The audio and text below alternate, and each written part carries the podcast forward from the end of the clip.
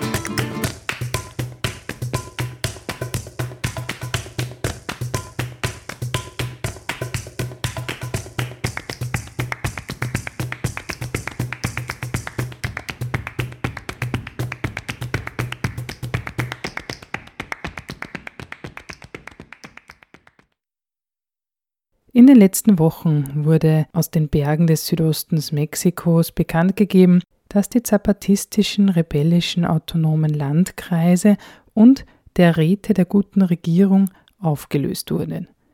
Das sorgte vielerorts für Verwirrung, jedoch dürfte es so sein, dass der Widerstand und die Autonomie in Chiapas weiterhin bestehen bleibt, die Zapatistas lediglich eine Reorganisation ihrer Strukturen durchführt.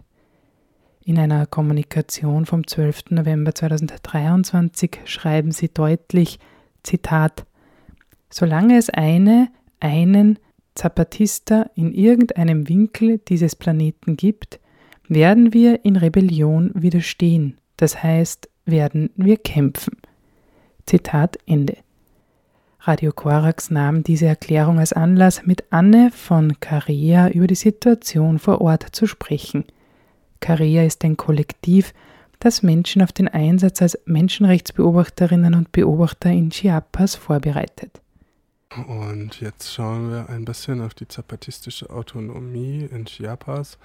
In letzter Zeit gab es da eine Vielzahl an Kommuniqués und das ist auch für uns ein Anlass, mal wieder auf die Situation der autonomen Landkreise in Chiapas zu schauen.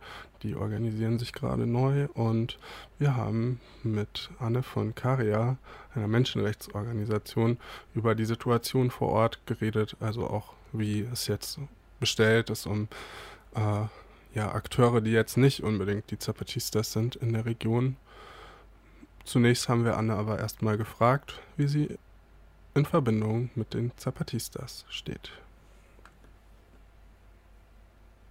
Carrea ist ein kleines Kollektiv oder eine kleine Gruppe, die seit 20 Jahren Leute vorbereitet auf die Menschenrechtsbeobachtung in Chiapas. Das heißt, man besucht hier in Deutschland ein Vorbereitungsseminar, ein oder zwei Wochenenden unterschiedlich und fährt dann nach Chiapas und arbeitet dort mit einem Menschenrechtszentrum vor Ort zusammen, die Leute dann in verschiedene indigene Gemeinden schicken. Und äh, dort sind die Leute dann in der Regel zwei Wochen, manchmal auch länger vor Ort und beobachten sozusagen, was passiert und dokumentieren das. Das ist die Menschenrechtsbeobachtung. Und der Effekt davon ist eben, abgesehen davon, dass man eine ganz gute Dokumentation hat von dem, was da passiert, dass es eben auch auf manche Akteure, nicht auf alle, aber auf manche, also Aggressoren, so eine abschreckende Wirkung hat, wenn da einfach noch Leute aus der mexikanischen oder internationalen Zivilgesellschaft sitzen und sozusagen sehen, was da halt passiert. Anlass für unser Interview ist ja jetzt auch, dass es so Kommuniqués gab von der Autonomie in Chiapas und da wurde jetzt erklärt, dass die Mares sich auflösen und vielleicht ist es nochmal wichtig für Personen, die noch nicht so im Thema sind, vielleicht auch nochmal kurz zu erklären, wie die Autonomieverwaltung funktioniert hat bisher und äh, was die EZLN ist und was sind äh, was die Mares und was so für wichtige äh, Institutionen innerhalb von der, dem Regierungsstil von den Zapatistas gibt. Ja, das ist, glaube ich, ein ganz guter Punkt, das erst nochmal zu klären, weil ich den Eindruck habe, dass das gerade im deutschsprachigen Raum oft so ein bisschen vermischt wird. Was ist jetzt die EZ und was ist die zapatistische Bewegung und was ist die Autonomie? Letztlich sind es ja so zwei Stränge von der zapatistischen Bewegung. Einerseits der militärische Arm, das ist die EZLN, also das, die zapatistische Armee der nationalen Befreiung. Und dann gibt es eben noch den zivilen Arm, das sind dann halt die, äh, die verschiedenen zivilen Strukturen. Da gibt es auch verschiedene Hierarchien der autonomen Organisierung. Und die autonomen Landkreise sind ein Teil davon. Und über den autonomen Landkreisen sind ja dann noch gewesen, muss man jetzt ja sagen, die Räte der guten Regierung, die dann immer noch mal so mehrere Landkreise zusammen verbunden haben. Und ja, die EZLN hat sich ja 83 gegründet, eigentlich als eine Guerilla mit der Idee, dass zeitgleich auch in anderen Bundesländern in Mexiko auch so Guerillas entstehen und die dann an einem Datum alle gemeinsam in Mexiko den Aufstand proben, sodass es eben eine landesweite, mexikoweite Revolution gibt. Wie wir wissen, hat es nicht ganz geklappt, aber in Chiapas gab es eben dann den zapatistischen Aufstand und mit dem Aufstand ziemlich zügig hat sich die Bewegung dann aber eher so einem Aufbau von zivilen Strukturen gewidmet. Und da sind dann eben diese Mares, also die autonomen, rebellischen, zapatistischen Landkreise, die dann eben so die lokalen politische Verwaltung ganz praktisch umgesetzt haben. Das vielleicht so als Erklärung Unterschied zwischen EZLN und den Mares. Und zur zapatistischen Bewegung die sind ja zu Hause sozusagen in einem großen Gebiet von Chiapas, nicht ganz Chiapas, aber das ist ja kein, man muss wissen, dass das kein hermetisch abgeriegeltes Gebiet oder so ist, sondern das ist sehr fluide.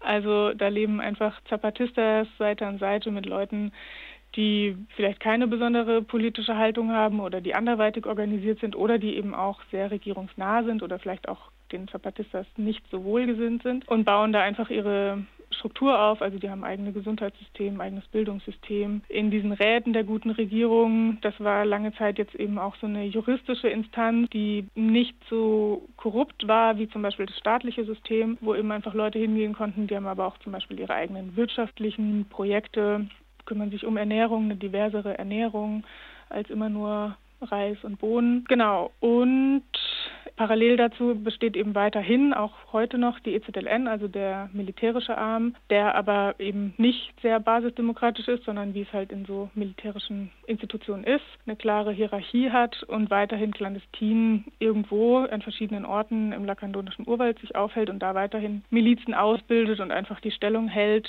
falls militärische Verteidigung von zapatistischen Gemeinden irgendwie irgendwo nötig sein sollte. Und das sind so diese beiden Strukturen, die sind aber halt natürlich schon auch verschränkt oder also das gehört zusammen. Das eine ist nicht denkbar sozusagen in der zapatistischen Struktur ohne das andere. Du hast ja auch jetzt schon angesprochen, es gibt da Akteure, die vielleicht auch Menschenrechtsverletzungen begehen oder das wurde so angedeutet. Und das kommt ja auch in dem Kommuniqué der Zapatistas zur Sprache. Was sind, also wie kann man sich das so vorstellen? Ich glaube, die Gruppen benennen, also die Zapatistas benennen das als äh, ja verschiedene nicht wirklich politische Konzepte, die sich dort konfrontieren? Wie würdest du sagen, ist die Situation dahingehend? Naja, also die Zapatistas, aber auch einfach breite Teile der lokalen Bevölkerung oder und oder lokalen indigenen Bevölkerung in Chiapas sind gerade von verschiedenen Seiten so ein bisschen unter Beschuss und das auch jetzt nicht erst seit gestern, schon, sondern einfach halt schon sehr lange.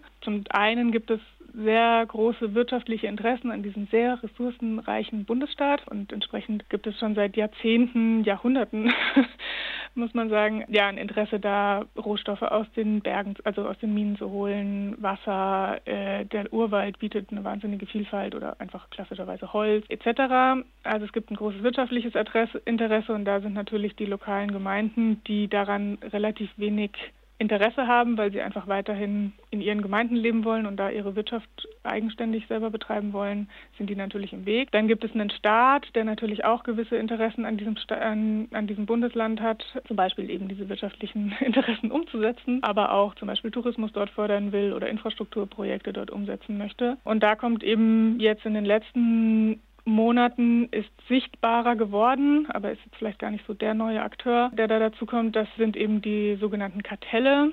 Hier ja oft bekannt irgendwie als die Drogenkartelle oder sonst auch eher spricht man ja so darüber die organisierte Kriminalität. Das ist halt, ja, das ist jetzt nochmal so ein ganz großer anderer Akteur, der da auf den Plan tritt. Und ich sage immer, die Kartelle sind eigentlich eine Fortführung der kapitalistischen Interesse in so einem nicht legalen Raum. Also kapitalistischen Interessen oder eine Kapitalakkumulation sind ja von Staaten versucht, so gewisse Grenzen zu setzen, indem man halt sagt, okay, die und die Bäume dürfen nicht gefällt werden oder das und das darf nicht gebaut werden. Und die Kartelle setzen das halt sozusagen um. Also wir, man redet ja immer von Drogenkartellen, aber es geht ja nicht nur um Drogen. Die transportieren ja oder beschaffen ja alles. Also da geht es ja um Waffen, um Pornografie, um ja, alle, also ja, Drogen sind eben ein Teil davon die betreiben eigenständig Minen, um da irgendwie die Rohstoffe rauszuholen. Die sind für krasse Rodungen zuständig. Ähm, also das sind ja ganz viele Businesszweige sozusagen innerhalb von diesen, dieser organisierten Kriminalität. Und das ist eben was, was jetzt nochmal ganz anders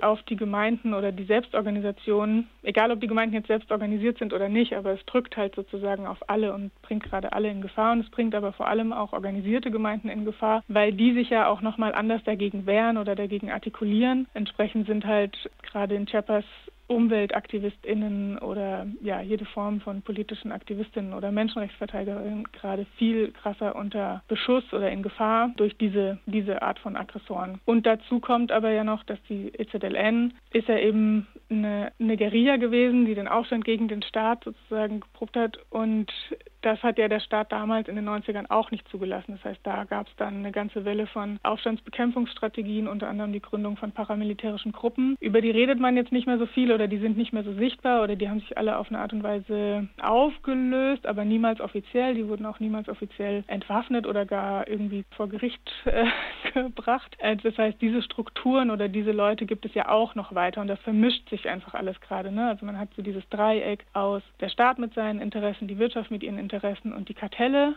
die da auch mitspielen oder die damit mit diesen Interessen verwoben sind. Und dann hat man nochmal so eine alte Aufstandsbekämpfungsstrukturen, die auch jetzt gezielt nochmal gegen die Zapatistas oder andere autonom organisierte Gemeinden agieren, nach wie vor. Und das ist natürlich eine etwas komplizierte Gemengelage. Magst du vielleicht auch nochmal auf das Tren Maya-Projekt eingehen, weil also das ist ja quasi geplant bis eigentlich an die, also kurz hinter die Grenze von Chiapas und äh, kurz vor die autonomen Gebiete und die Zapatistas positionieren sich ja auch vehement dagegen. Inwiefern stellt das auch nochmal eine Bedrohung dar für die Autonomie der Gebiete? Der Tren Maya, der genau, der geht gerade so in diesen obersten Zipfel von Chiapas, ragt da noch mit rein, bis nach Palenque eben, aber der betrifft ja trotzdem Chiapas, weil er soll ja angeblich ganze Massen an Touristen dann eben nach Chiapas bringen und die bleiben ja dann nicht alle in Palenque. Und Tourismus bringt ja immer noch mal so seine ganz oder gerade so ein Massentourismus vor allem bringt ja noch mal so ganz andere Effekte mit. Hotels, der Wasserverbrauch, der Müll und dann ja, also die ganze Geschichte, aber worüber weniger geredet wird, ist, dass mit dem Tren Maya, also mit diesem Zug verbunden ist auch der Ausbau einer Autobahn, die dann eben von Palenque über San Cristobal bis an die Pazifikküste gehen soll. Und die wird auch, also zum Teil besteht die schon seit langem, weil da einfach schon eine Autobahn gebaut ist, aber in anderen Bereichen wird sie neu gebaut oder in anderen Bereichen wird die Landstraße jetzt ausgebaut, damit einfach da die Infrastruktur Fortbewegungsinfrastruktur ja ähm, offen breiter ist, also dass man da mehr transportieren kann. Nicht nur Touristen werden da transportiert werden, da werden natürlich auch die ganzen Rohstoffe transportiert werden. Es ist halt einfach eine Infrastruktur, die man für viele Dinge nutzen kann. Und das wird eben die zapatistischen Gebiete betreffen, das wird aber halt eben auch die ganzen anderen Gemeinden betreffen, die auch nicht so begeistert davon sind, dass ihnen jetzt sozusagen der Boden unter den Füßen abgegraben wird auf verschiedene Art und Weise. Und da eigentlich ist es so ein ganz gutes Beispiel, wo man eben eben die Verschränkung von all diesen Akteuren sieht. Ne? Wir haben alte Strukturen, konfliktive Strukturen durch diese alten paramilitärischen Strukturen vor Ort, also einfach Konflikte, die über Jahre lang bestanden haben und nie gelöst wurden, es nie Gerechtigkeit gab, weiterhin nach wie vor Leute verschwunden sind aus den 90er oder den Nullerjahren noch. Dann kommt jetzt dieses Wirtschaftsprojekt da drauf, das ja wirtschaftliche Projekte umsetzt, das aber von der Regierung finanziert wird. Und weil es so viel Widerstand gibt, definiert die Regierung es um als ein Projekt nationaler Sicherheit. Also plötzlich ist es doch nicht mehr nur ein Tourismusprojekt, sondern ein Projekt nationaler Sicherheit. Das heißt, es wird bewacht und zum Teil auch umgesetzt vom Militär. Und die ganzen Rohstoffe, die ja dann an verschiedenen Ecken jetzt halt zugänglicher gemacht werden durch das Agieren von den von der organisierten Kriminalität, die können dann halt auf diesem Weg sehr bequem von A nach B transportiert werden. Und es ist halt eigentlich nochmal so ein, ja, so ein Verbindungskanal zwischen äh, der Atlantik oder Atlantikküste oder in dem Fall ist ja dann der Golf von Mexiko, aber der geht ja dann in den Atlantik und der Pazifikküste. Und es, man sieht gerade, dass in Mexiko gerade so mehrere Schneisen quasi durchs Land gibt, um eben die beiden Küsten zu verbinden. Das ist was, was schon seit Jahrzehnten wir immer gesagt haben, das ist das, was in Mexiko passiert und wo oder in ganz Zentralamerika eigentlich passiert, dass es halt ein weiterer Ausverkauf von dem Land ist und dass eben deswegen ganz stark die Infrastruktur ausgebaut wird, um das zu erleichtern, um halt dann auch Investitionen, seien sie national oder international, zu fördern in diese Länder rein. Aber das geht halt super, super krass eben auf die Kosten der lokalen Bevölkerung, die ja davon wenig Profit tragen wird. Ne? Also die werden ja eigentlich halt nur ihren Lebensort verlieren und damit eben aber auch ihre kulturelle Identität, die ja sehr stark mit dem Ort verwoben ist, auf dem sie leben und halt auch das soziale Netzwerk in den Gemeinden. Ne? Also das, ja, genau, dass solche Dinge werden dadurch halt stark äh, zerrüttet und ja, der Trennmeier ist da eigentlich so ein ganz passables Beispiel, um das so zu veranschaulichen. Aber nicht das einzige. Ja, was ich darin gerne noch so sichtbar machen wollen würde, wäre halt, dass ja, glaube ich, auch in den Zapatistas halt auch sehr viele ja indigene Gruppen äh, organisiert sind, äh, eben weil das auch eine Fortsetzung von deren politischer Kultur ist, also wie die Zapatistas sich organisieren. Und eigentlich gab es ja auch jetzt in letzter Zeit auch ein paar Landkreise, die sich nochmal sogar angeschlossen haben in den letzten zehn Jahren, sind die Zapatistas durch ihre humanitären Angebote wie Krankenhäuser und Schulen und und ihre Vision der Selbstverwaltung eine Alternative für BewohnerInnen? Und ist es von einer, von einer weiteren Ausdehnung auszugehen? Gibt es da mehr Impulse und was für Faktoren würden das vielleicht auch gerade begünstigen? Also mit diesen Kommunikados ist so eine Sache. Also wir haben jetzt noch gar nicht über die Kommunikados jetzt aus, die jetzt in den letzten Tagen äh, rausgekommen sind, gesprochen. Die lassen ja immer so ein bisschen Interpretationsspielraum offen. Und so würde ich es, glaube ich, auch sehen bei diesem Kommunikado aus 2019 mit dieser Erweiterung. Also ja, das gab da so eine territoriale Erweiterung, weil ein paar Regionen mit aufgenommen oder als autonome Landkreise erklärt wurden, die vorher man so nicht auf dem Schirm hatte, dass in diesen Regionen überhaupt Zapatistas präsent sind. Das waren aber gar nicht so viele. Oder wenn man dann halt guckt, wie viele Leute dann da vor Ort tatsächlich da aktiv sind, ist das gar nicht so viel. Was ich damit sagen will, ist, ich glaube, bei diesem Kommunikator von 2019 ging es weniger um eine Ausweitung als vielmehr um eine Reorganisierung. Und das hat damit zu tun, dass es vorher gab es eine gewisse Anzahl an autonomen Landkreisen und es gab eben diese mehrere Landkreise sind ja dann in einem Rat der guten Regierung organisiert von diesen Räten der guten Regierung, die dann wieder an so einem Ort, der dann Karakol heißt, ihren Sitz haben. Davon gab es fünf. Und Chiapas ist relativ groß und ich würde mal sagen, was ich im deutschen Vergleich ist das Gebiet, in dem die Zapatistas aktiv sind, vielleicht so groß wie Bayern oder so. Das heißt, wenn du da jetzt nur fünf Punkte hast und einen relativ schwierigen öffentlichen Nahverkehr und so weiter, äh, dann ist es immer sind es sehr viele Wege für die Leute, um von A nach B zu kommen und auch vor allem um eine Entscheidung abzuholen, weil die ja ganz oft nicht befugt waren, gewisse Entscheidungen auf lokaler Ebene zu treffen. Dann mussten die immer dann in diese Karakoles fahren. Und deswegen war jetzt vor Ort von vielen Leuten die Interpretation dieses Kommuniqués von 2019, dass es eigentlich eine Erleichterung ist für die, also eine ganz praktische praktische Alltagserleichterung ist für die lokalen Mitglieder oder Basisanhänger der zapatistischen Bewegung, Anhänger, Anhängerinnen, mit ihrer politischen Organisation kurz zu schließen. Genau. Trotzdem, vor allem das Gesundheitssystem war immer ein attraktiver Punkt auch für nicht zapatistische Leute, sich der zapatistischen Bewegung zu nähern, weil die einfach gesehen haben, okay, da werden einfach Sachen umgesetzt, die gar nicht so schwierig umzusetzen sind, aber die trotzdem die mexikanische Regierung es nicht schafft, aufs Land zu bringen. Also eine ganz normale Gesundheitsbasisorganisierung oder Basis Basisgrundversorgung oder so. Aber ob das jetzt in Zukunft mehr Leute noch zu der zapatistischen Bewegung gerade bringt oder nicht, ich glaube, es sind einfach gerade sehr komplexe Zeiten, was Leute dazu bringt, auch Bündnisse oder Entscheidungen halt zu überdenken. Das heißt, es kann sein, dass Leute jetzt nochmal vermehrt sagen, okay, wir schließen uns der EZLN oder der zapatistischen Bewegung an, weil die ja auch noch diese EZLN eben im Hintergrund haben, die ja im Zweifel einen auch verteidigen kann oder könnte, man weiß es nicht. Aber ob das ein Faktor sein könnte, aber das ist super im Bereich des Spekulativen. Also da müssen wir, glaube ich, einfach abwarten, was jetzt die nächste Zeit kommt, was sie jetzt noch publik machen werden. Genau da kann man jetzt, glaube ich, gerade noch nicht so viel sagen. Wir hatten jetzt ja elf Kommunikados, eins davon war ein Video innerhalb von vier Wochen, also es waren auf jeden Fall informationsreiche Zeiten. Wen die interessieren, die sind auch alle in deutscher Übersetzung zu finden auf der Seite von dem Yabasta-Netz, also ja, ya, basta-netz.org. Und diese Kommunikados, ja, die sind ja so ein bisschen immer so das Sprachrohr gewesen der EZLN zur Welt, wo sie ja diverse interne Entscheidungen bekannt geben oder auch so ihre interne Struktur erklären. Manchmal sind es aber auch Aufrufe zur Solidarität oder auch gab ja dann auch so ein paar herausragendere Kommunikados, wie damals die sechste Erklärung aus dem lakandonischen Urwald oder die Deklaration fürs Leben, Declaración por la Vida, wo man so die nationale und internationale Solidarität aufgerufen hat, eigene Strukturen aufzubauen oder sich anzuschließen oder ja, solche Geschichten. Aber sie publizieren da auch oft eben so ihre Meinung zur aktuellen politischen Lage in der Welt oder in Mexiko oder was auch immer. Und sie sind oft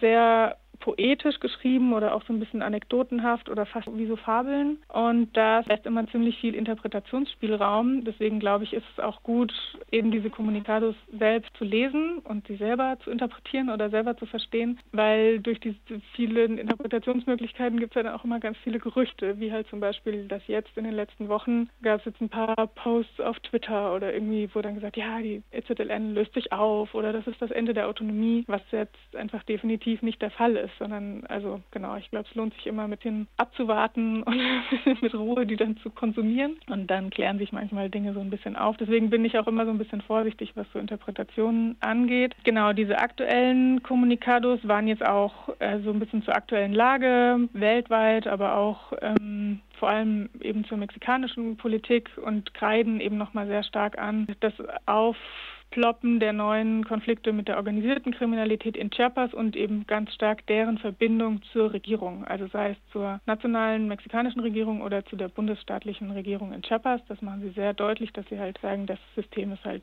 hochgradig korrupt, womit sie meiner Meinung nach auch definitiv nicht falsch liegen. Und in, in einem anderen Bereich geben sie so einen Ausblick, wie sie sich wünschen, dass in 120 Jahren Chiapas oder die Welt oder wie auch immer aussieht. Also eher so ein utopischer Blick oder ja so ein ein, so ein Utopieentwurf, wo es hingehen soll. Und dann gab es jetzt auch nochmal so eine Reihe von so ganz konkreten Kommunikados und das sind jetzt, glaube ich, ja, also ja, ich finde alle recht interessant, aber die sind halt natürlich interessant, weil sie halt klar sagen, was jetzt so passiert gerade. Und das in dem einen wird eben, also in diesem vierten, glaube ich, war das, werden, wird eben die Schließung der autonomen Landkreise und der Räte der guten Regierung bekannt gegeben. Und in ein paar Kommunikados später, in dem neunten oder neunten, achten, neunten, wurde dann eben die neue Struktur bekannt gegeben, wie sie sich jetzt organisieren wollen. Und das sind jetzt eben diese GAL, also Gobierno Autonomo Local, also lokale autonome Regierungen, die jetzt sozusagen runtergehen auf eine ganz lokale Ebene. Das heißt also Autorität oder lokale, also Entscheidungsfindung ist jetzt ganz stark rückgegeben an die lokalen Gemeinden und eben nicht mehr in so einem, in so einem Pyramidenmodell weiter oben bei diesen Räten der guten Regierung. Die Räte der guten Regierung waren ja auch so gedacht, dass die eigentlich immer rückkoppeln mit der lokalen Basis, bevor dann Entscheidungen getroffen werden. In der Praxis hatte das aber dann den Effekt, das haben ja viele Leute, die in Chiapas waren, auch oft live mitbekommen, dass Entscheidungen einfach ewig lange dauern und das ist halt, wenn die Welt in Ordnung ist und so kann man das ja so machen, dann kann man sich die Zeit nehmen. Aber in den aktuellen Zuständen braucht man einfach manchmal schnelle Entscheidungen, wie man jetzt agiert oder was man jetzt kann oder nicht kann. Und da ist es einfach unnötig bürokratisch, wenn die Entscheidungen immer so weit weg in diesen Karakoles dann nur gefällt werden können. Deswegen sind jetzt die lokalen Gemeinden sozusagen, wie sagt man, ähm, befähigt oder jetzt zugesprochen, dass sie jetzt eigenständig halt da die Entscheidung treffen. Und in einem Kommunikator später erklären sie sozusagen auch die Gründe, warum sie jetzt sich so umreorganisiert haben, weil sie halt sagen, das mit den Juntas, das war auf jeden Fall gut. Da wurden ja auch viele Leute ausgebildet. Wie kann man politische Struktur gestalten, ausfüllen? Wie kann man Meinungen äußern? Wie, ja, wie, wie macht man das eigentlich? Wie regiert man sich eigentlich selbst autonom? Das ist jetzt auch nicht so einfach. Das weiß ja jeder, der irgendwie in einem Hausprojekt lebt oder so. Und sagen halt, das war ein nötiger Prozess, aber der ist halt jetzt auch, dieser Prozess ist jetzt halt so an sein Ende gekommen, weil es am Ende natürlich doch auch Korruption innerhalb von diesen eigenen Strukturen gab oder Entscheidungen, die nicht rückgekoppelt waren oder es so eine Entfernung gab, wie in den meisten politischen Apparaten von den EntscheidungsträgerInnen zur lokalen Bevölkerung. Dem wollen sie jetzt halt eben entgegenwirken mit diesen neuen GAL, alles. Und die wiederum haben dann aber auch nochmal, gibt es dann auch nochmal verschiedene Strukturen, wie die sich dann auf überregionaler Ebene nochmal zusammenschließen, um dann auch größere Entscheidungen zu treffen. Das ist so ein bisschen das, was ich jetzt so sehe. Andere Leute mögen da sicher nochmal andere Sachen sehen aus diesen Kommunikados, was ich sehr spannend finde. Genau, diesen Prozess und auch halt diese Fähigkeit, eigene Fehler einzugestehen. Du äh, hast ja auch angesprochen, dass sie durchaus auch literarisch wertvoll sind. Ich finde es auch irgendwie schön, dass du das nochmal angesprochen hast, weil ich finde tatsächlich ich auch, die sind in einer sehr lebendigen Sprache geschrieben. Und wenn man jetzt auch zum Beispiel mal an Superkommandante Marcos denkt, der hat ja auch tatsächlich viele Sachen geschrieben, viele Geschichten und auch fantastische Geschichten. Also ich finde, da sieht man schon irgendwie, dass diese Bewegung sehr lebendig ist und auch irgendwie in ihrem Geist von Utopie einen ja, sehr poetischen Ausdruck geben kann. Ja, das fand ich schön, dass du das nochmal rausgestellt hast. Eine weitere Frage wäre jetzt, es gab ja auch, ähm, ich glaube, vorletzten Jahr eine Delegation von Zapatistas, die eine Weltreise gemacht haben. Mhm. Und glaubst du, dass es vielleicht jetzt nochmal dazu kommen könnte, weil die, also die letzten Kommuniqués haben ja auch herausgestellt, dass zum Beispiel jetzt das 30. Festival des Krieges gegen das Vergessen ansteht und haben aber auch davon abgeraten zu kommen. Fand ich auch sehr schön, weil da so eine Ambivalenz drin sichtbar wurde, dass sie sich einerseits auch ganz konkret gewünscht haben, dass Leute kommen und äh, sie sich sehr darüber freuen würden, aber dass sie es halt aus Sicherheitsgründen gerade den Leuten davon abraten, persönlich vorbeizukommen. Du denkst so, es wird nochmal den Versuch geben, nochmal so mehr nach außen zu treten oder wie kann man da vielleicht auch der Bewegung Raum geben oder sich solidarisch zeigen? Ja, immer diese Widersprüche, ne? zu dieser Reise nach Europa. Also ich war, als die Zapatistas in Europa waren, war ich gerade für viele, mehrere Jahre in Chiapas vor Ort und habe auch da gearbeitet und kann da nur sagen, dass die Zeit, während die Zapatistas eben dann hier vor Ort waren, waren sehr schwierige Zeiten wiederum in Chiapas, weil viele sehr fähige Leute und EntscheidungsträgerInnen und auch sehr viel Geld abge, abgestellt wurde sozusagen für diese Reise und dass äh, viele Entscheidungen, die in Chiapas zu der Zeit getroffen hätten werden müssen, für diverse Sachen halt nicht getroffen werden konnten, weil immer hieß, ja, erst wenn die Kompass wieder von der Reise zurückkommen. Das heißt, was ich damit sagen will, ist, diese Reise hatte sehr hohe Kosten auch für die Organisation vor Ort, ne? also ganz praktische. Deswegen weiß ich nicht, die, die Sicherheitslage hat sich jetzt gerade in ganz Chiapas super krass verschärft. Ich weiß gerade nicht, ob jetzt so eine Reise der große Fokus ist, dass sie jetzt, also die hatten ja gesagt, sie wollen ja vielleicht nochmal nach Europa kommen. Sie hatten ja ursprünglich auch gesagt, sie wollen ja alle Kontinente bereisen. Genau, deswegen, ich weiß gerade nicht, ob das de facto gerade möglich wäre, weil die gerade echt andere Baustellen meiner Meinung nach hätten. Aber Andererseits ist diese Bewegung ja auch dafür bekannt, dass sie ihre Versprechen schon auch einhalten. Wann das dann sein wird, keine Ahnung. Also ja, weiß ich einfach nicht. Und zu dieser Einladung wiederum, dass aber die solidarische Bewegung jetzt zum Winter oder jetzt dann zum Jahreswechsel nach Chiapas reist. Es ist halt eben diese Ambivalenz, ich glaube, Solidarität zu zeigen und auch sich vor Ort zu zeigen und zu sagen, ja, ich war, also wir wissen, die Situation vor Ort ist desaströs, aber wir kommen trotzdem, ist, glaube ich, ein, ein, ein cooler Move und ein, ein wichtiges Zeichen. Aber ich glaube, für alle, die das planen, ist es, glaube ich, wichtig, das ernst zu nehmen, was Sie gesagt haben mit der Sicherheitslage. Und das sagen ja auch nicht nur die Zapatistas, sondern das sagen ja reihenweise viele Organisationen vor Ort, seien es jetzt NGOs, seien es andere indigene, autonome Organisationen. Das ist gerade nicht so einfach. Das Problem der Sicherheitslage vor Ort ist, dass es ja so wenig durchschaubar oder so wenig sichtbar manchmal ist. Also es ist jetzt nicht ein Kriegszustand, wo jetzt eine gewisse Region unter dauerhaftem Bombenhagel oder so ist, sondern es ist ja so punktueller Krieg. Also es ist so ein Moment von einem halben Tag, wo eine Situation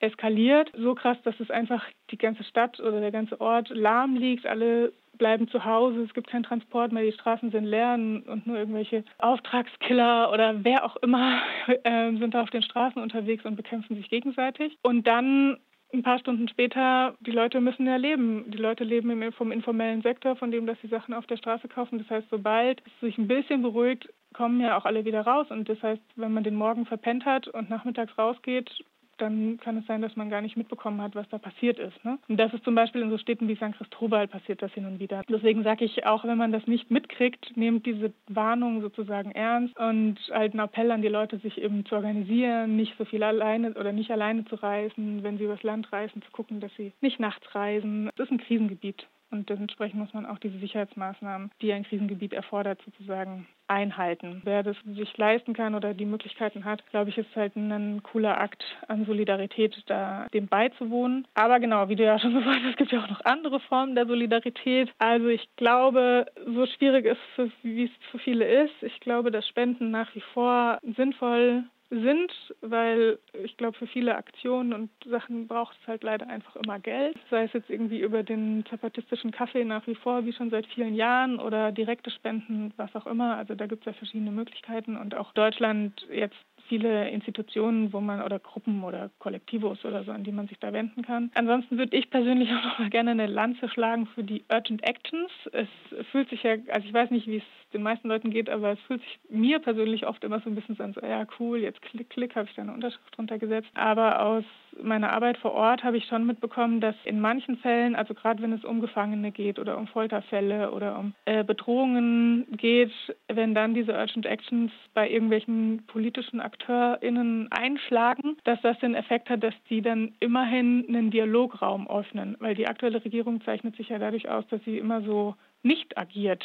und die agiert ja nicht nicht, weil sie es nicht kann, sondern weil sie es nicht will, was ich ja immer noch mal ein bisschen dramatischer finde. Und äh, wenn dann aber so viel Druck durch in Form von E-Mails oder seien es auch Anruf oder so kommt, dann öffnen die doch mal einen Dialog. Da macht man jetzt keine Revolution mit, aber das führt dann halt doch dazu, dass dann vielleicht mal jemand freigelassen wird oder dass vielleicht mal jemand eine Gesundheitsversorgung zugesprochen kriegt, die er sonst nicht bekommen hätte oder oder oder. Von daher, diese Urgent Actions sind, glaube ich, eine gute Sache. Die werden ja dann oft veröffentlicht, zum Beispiel bei diesem Menschenrechtszentrum Frei Freibar aus San Cristobal, die veröffentlichen immer mal wieder welche. Es gibt im deutschsprachigen Raum auf der Seite von dem Netz der Rebellion Org mit Bindestrichen dazwischen. Äh, auch immer mal wieder Urgent Actions, auch spezieller zu so zapatistischen Angelegenheiten. Also kann ich nur sagen, das bringt was. Und ja, nicht zuletzt komme ich ja von Korea, die ähm, Menschenrechtsbeobachtung, Vorbereitungsseminare durchführen in Deutschland, damit Leute eben nach Mexiko fahren können und dort dann in verschiedenen Gemeinden MenschenrechtsbeobachterInnen sein können. Also dann eben da vor Ort dokumentieren, was passiert. Das hat also zum einen hat man eben eine gute Dokumentation, zum anderen so einen abschreckenden Faktor gegenüber manchen Akteuren. Und an diesen Seminaren kann man teilnehmen. Das ist auf jeden Fall auch eine Form von Solidarität. Da ist jetzt Anfang Dezember auch das nächste Vorbereitungsseminar. Wer daran Interesse hat, kann sich informieren auf caria-menschenrechte.org. Das war der kurze Werbeblock. Genau, und sonst, glaube ich, ist es aber halt auch sinnvoll, sich auch solidarisch zu zeigen, eben mit anderen Organisationen. Also Chiapas und Mexiko ist ja nicht nur EZLN und Zapatista, sondern da sind ja, also Mexiko, das ganze Land ist einfach voll von sehr vielen, sehr, sehr interessanten und aussichtsreichen oder so Organisationen, die auch Autonomiestrukturen aufbauen oder die einfach versuchen, eine andere Politik aufzubauen. Und da, glaube ich, ist auch immer gut, sich auch solidarisch mit denen eben zu zeigen. Also darunter fällt der CNI, also der Nationale Indigene Kongress, das ist ja mexikoweit viele Organisationen, aber da ist auch zum Beispiel ganz viele Gefangenenorganisierungen oder ja, eben solche verschiedenen Kämpfe. Und ich glaube, auch viel ist, ist, glaube ich, schon noch immer so eine Scheinwirkung, wenn man sich, wenn sich Gruppen hier solidarisch erklären für eine zapatistische Angelegenheit, dann aber schon auch im PS oder was auch immer noch erwähnen. Und wir erklären uns auch solidarisch mit hier den organisierten politischen Gefangenen oder mit der Organisation, welche auch immer. Ne? Also natürlich sollte man sich vorher über die informieren, aber das hat dann immer noch mal so einen ja, wirft nochmal so ein bisschen so ein Licht auf die. Und ist, glaube ich, auch so ein ganz starker sozial-emotionaler Faktor, den ich finde, den man immer nicht unterschätzen sollte, was es für die Leute bedeutet, dass aus dem Ausland eine Solidaritätserklärung kommt. Also für uns hier ist es oft so ein kleiner Move, ein paar Stunden da irgendwas zu schreiben und es auf irgendeine Seite hochzuladen oder irgendwo hinzuschicken. Und die Leute vor Ort, die feiern es halt schon ab. Und ich glaube, das ist auch wichtig, einfach, dass die Leute vor Ort wissen, dass sie eben nicht alleine sind, obwohl sie es halt, also die Situation ist ja wirklich gerade nicht so aussichtsreich. Aber noch trauriger ist es dann halt immer zu wissen, ja, okay, und keiner interessiert sich dafür, für das, was uns gerade widerfährt. Zu hören war ein Gespräch über die Veränderungen der zapatistischen Bewegung in Südamerika. Weitere Frosin-Sendungen, in denen die zapatistische Bewegung Thema war, finden sich via Link im heutigen Frosin-Beitrag.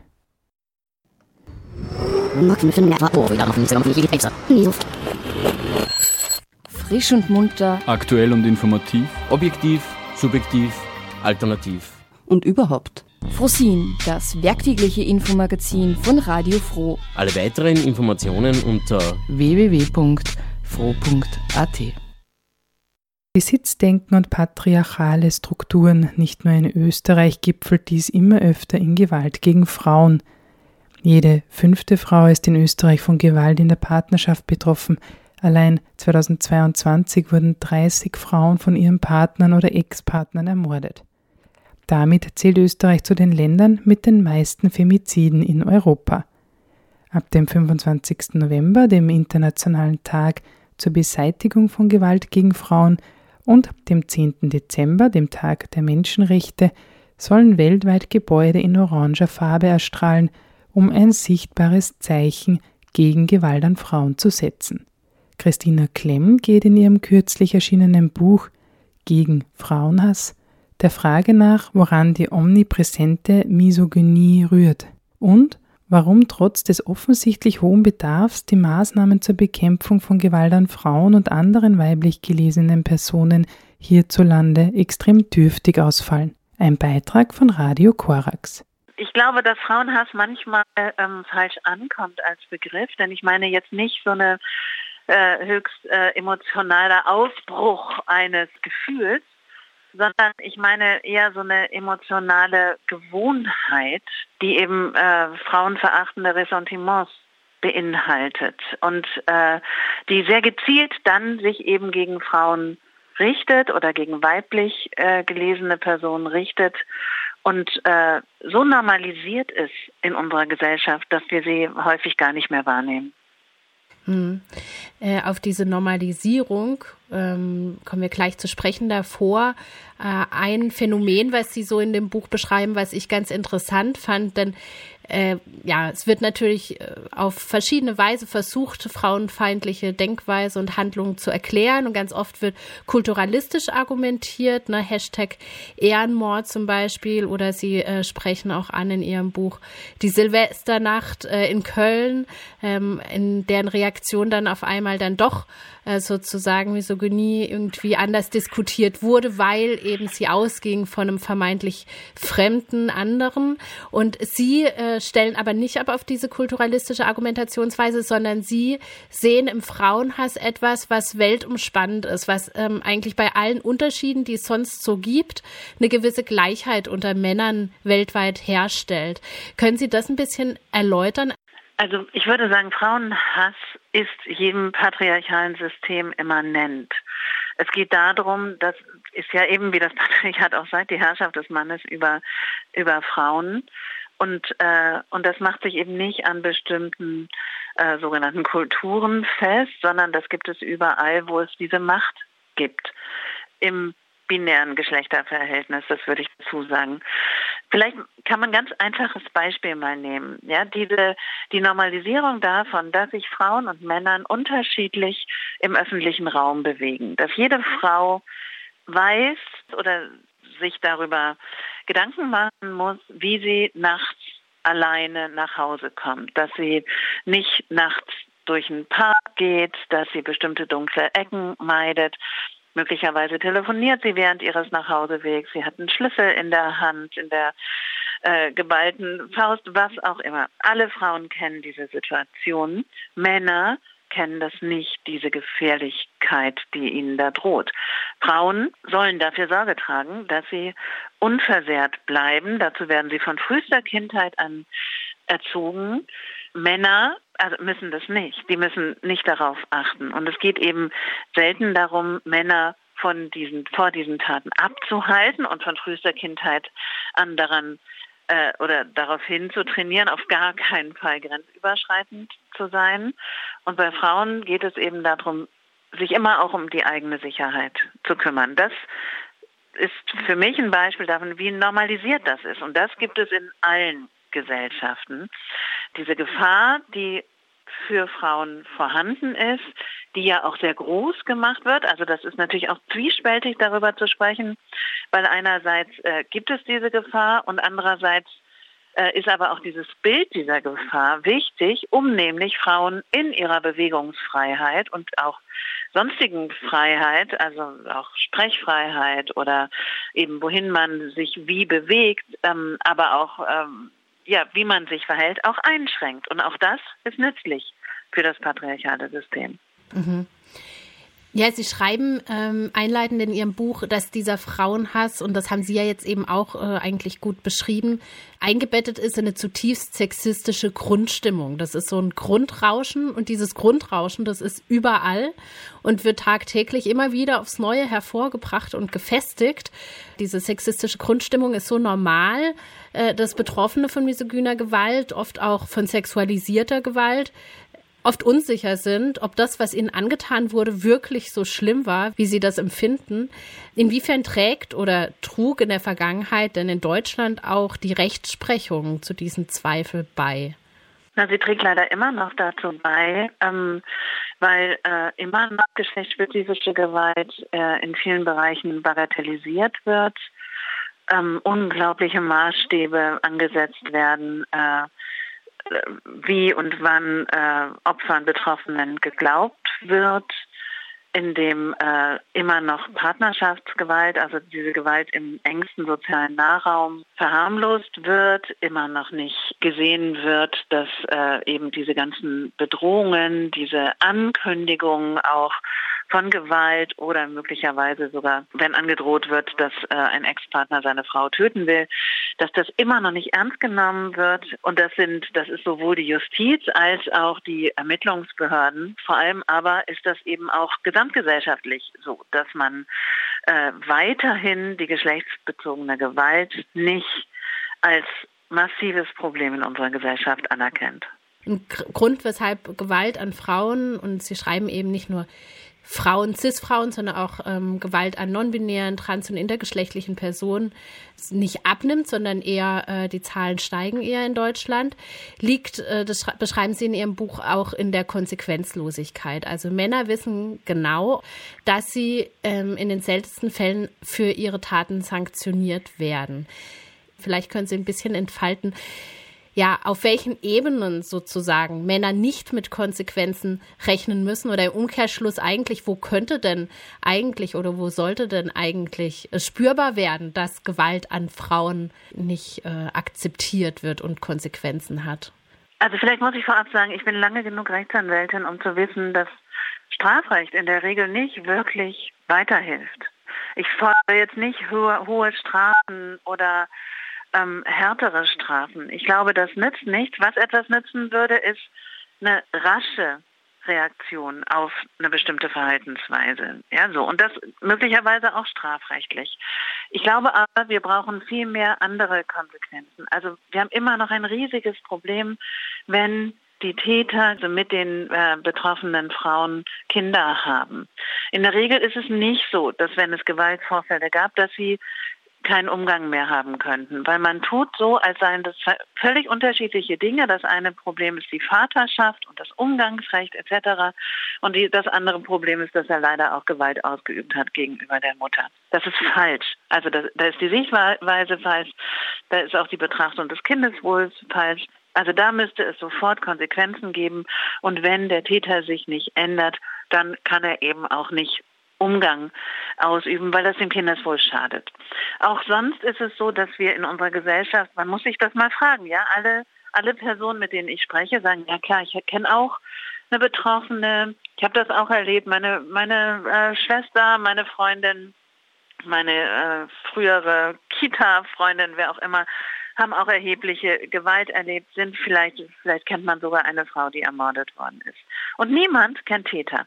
Ja, die werden verschwiegen. Also die tauchen irgendwie nicht auf. Es gibt auch gar keine bekehrten Täter. Auch das, da könnte man ja auch mal drüber nachdenken. Ja, warum gibt es keine Männer, die sich in die Öffentlichkeit stellen und sagen, ja, ich habe auch in meinem früheren Leben Gewalt ausgeübt und jetzt weiß ich, wie schrecklich das war, was ich getan habe. Und jetzt initiiere ich zum 25.11. eine Demo von Männern gegen männliche Gewalt gegen Frauen.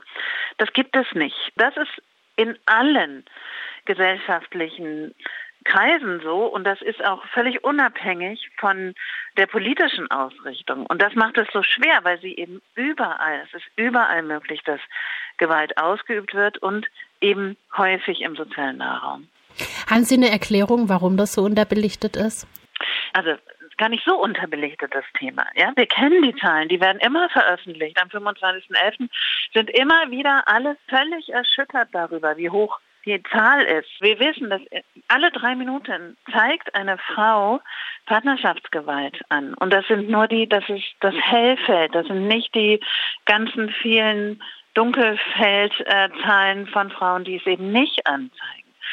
Also wir wissen das, es gibt eine große Erschütterung und genau deswegen habe ich dieses Buch geschrieben, um eben zu hinterfragen, warum passiert aber nichts? Warum gibt es da irgendwie Mini, so ein Mini-Etat im Familienministerium, in dem auch noch irgendwie das bekämpft werden soll? Und warum sagt man nicht, dass es hier wirklich vorrangige staatliche Aufgabe, das zu bekämpfen? Und ich würde sagen, das ist eben, weil es dem patriarchalen System immanent ist und weil auch diese Gewalt letztlich die Gesellschaft in der Form, in der wir leben, stützt. Weil es nämlich, also schon alleine die Bedrohung mit dieser Gefahr Frauen davon abhält, tatsächlich gleichgestellt zu sein. Hm den politischen Bereich haben wir jetzt völlig ausgeblendet. Ich würde dieses Fass jetzt auch nicht äh, nochmal aufmachen. Sie haben es hier und da angerissen und man kann den Hörerinnen und Hörern ja auch einfach die Lektüre Ihres Buches empfehlen. Vielleicht abschließend trotzdem. Sie schreiben auch am 8. März und am 25.11. ist der Aufschrei immer riesig. Dabei ist es eben äh, eine Problematik, die rund um die Uhr jeden Tag den, das ganze Jahr über ja in Betracht genommen und vor allem irgendwie bearbeitet werden sollte. Wir haben die Rüsterei erwähnt, in der Sie tätig sind. Ähm, die Medien spielen natürlich auch immer ihre Rolle in dem, wie sie von Realität berichten und mit zu einer Normalisierung beitragen. Zum Ende hin auch ein Blick nach vorne. Sie machen, Stichwort Solidarität, tatsächlich für alle nachvollziehbare Momente auf, die vor allem wichtig sind. Vielleicht können Sie abschließend ganz weg von eben so einem juristischen Blick äh, drauf gucken. Was können denn Einzelne tun? Ja, ich glaube, man kann viel mehr tun, als man immer denkt. Wenn man den Verdacht hat, dass es Gewalt äh, gibt in einer Beziehung, die entweder eben in der Nachbarschaft äh, lebt oder ähm, im Freundeskreis, Bekanntenkreis, eine Arbeitskollegin, wie auch immer, dann kann man einfach diese Person ansprechen, kann sagen, ich habe hier so eine Vermutung, meine Tür ist offen. Ich gebe dir hier meine Handynummer, auch wenn du jetzt nicht sprechen willst, ist ja vielleicht auch blöd, auch wenn du jetzt sagst, ist überhaupt nichts dann äh, tut mir das leid, dass ich dich jetzt äh, damit äh, belästigt habe, aber ich habe dieses Gefühl, ich bin ansprechbar und für dich da. Das finde ich ist die eine Seite und die andere Seite ist tatsächlich im Bekanntenkreis dann auch äh, den verdächtigen Täter mal zu konfrontieren, zu sagen, ich höre hier immer so komische Sachen in eurer Wohnung, was ist denn da los? Ähm, ich habe äh, auch sonst mitbekommen, äh, dass du irgendwie so verächtlich über deine Frau sprichst. Warum ist denn deine Freundin auf einmal weg und will gar keinen Kontakt mehr haben, etc. Also auch das zu thematisieren. Und ich glaube, insgesamt müssen wir, es heißt immer, die Frauen sollen ihr Schweigen brechen. Ja, natürlich wäre toll, wenn die Frauen davon, darüber sprechen könnten. Wichtig ist aber, dass die Gesellschaft ihr Schweigen bricht und dass man ähm, eben aufhört, das zu tabuisieren und zu sagen, das ist ja nur so privat, das geht uns alle nichts an, was da hinter den verschlossenen Türen ist. Nein, genau im Gegenteil. Es geht uns alle was an, wenn wir in einer Gesellschaft leben wollen, die für alle frei und gleich ist. Das Buch Gegen Frauenhass ist im September 2023 im Hansa Verlag erschienen. Das war das heutige Infomagazin Frosin mit einem Weltempfänger und CC-Musik von Sunsearcher. Die Sendung zum Nachhören gibt es auf www.fro.at oder cba.fro.at. Nora Niemetz bedankte sich fürs Zuhören und wünscht noch einen angenehmen Abend.